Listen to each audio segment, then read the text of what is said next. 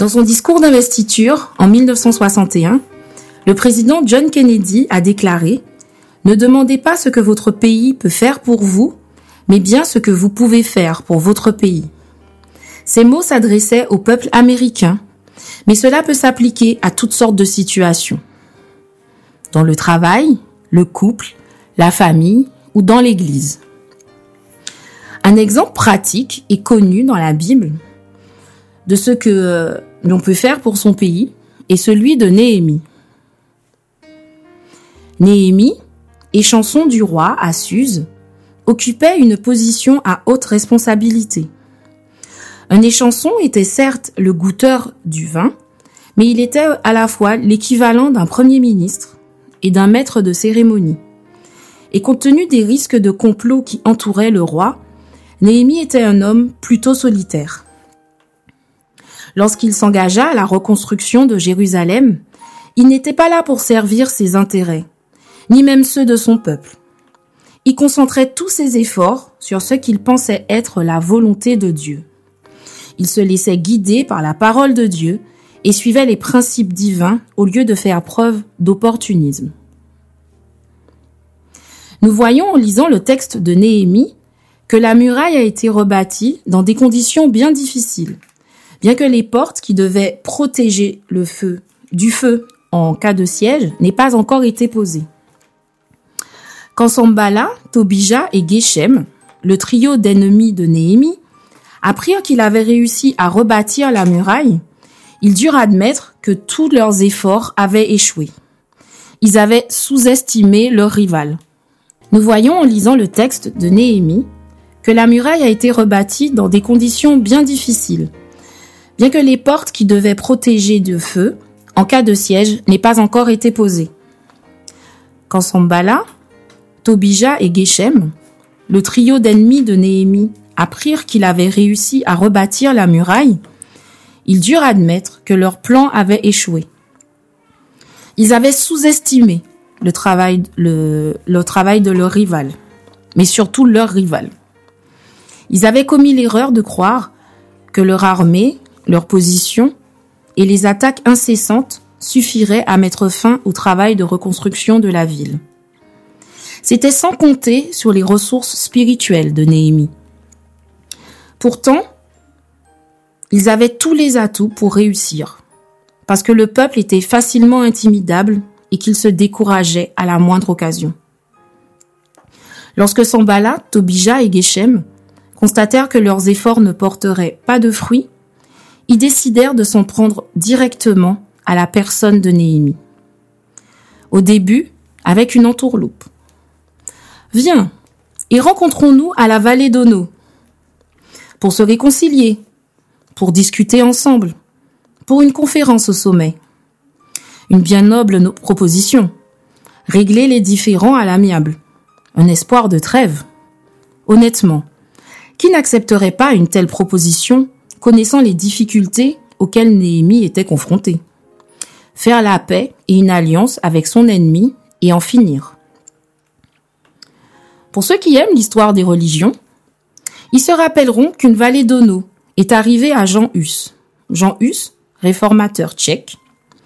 Lorsque Sigismund, prince du Luxembourg, connu pour avoir mis un terme au grand schisme d'Occident, prétendit soutenir Jean Hus au concile de Constance en lui délivrant un sauf-conduit.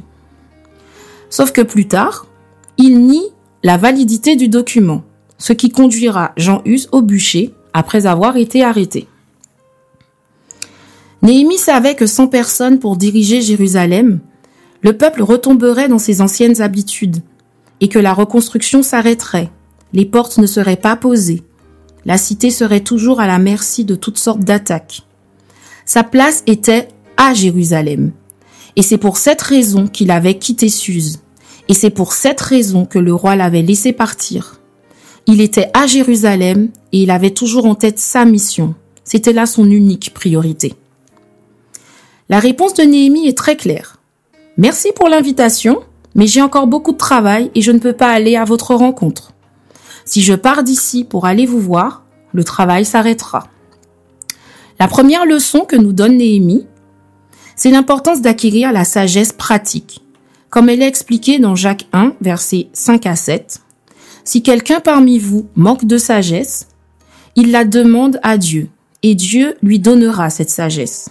En effet, Dieu donne à tous généreusement sans faire de reproches. Mais il faut qu'il la demande avec foi sans douter. L'exemple de Néhémie illustre également ce qu'il faut faire, qu'il faut, il faut faire preuve de discernement, pardon. Paul, dans Galates 1, le verset 8, définit très bien le discernement.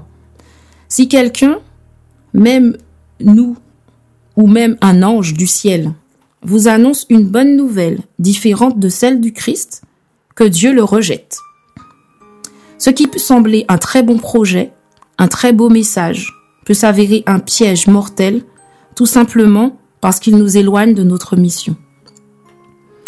Les ennemis de Néhémie ne se sont pas arrêtés face à ce rejet.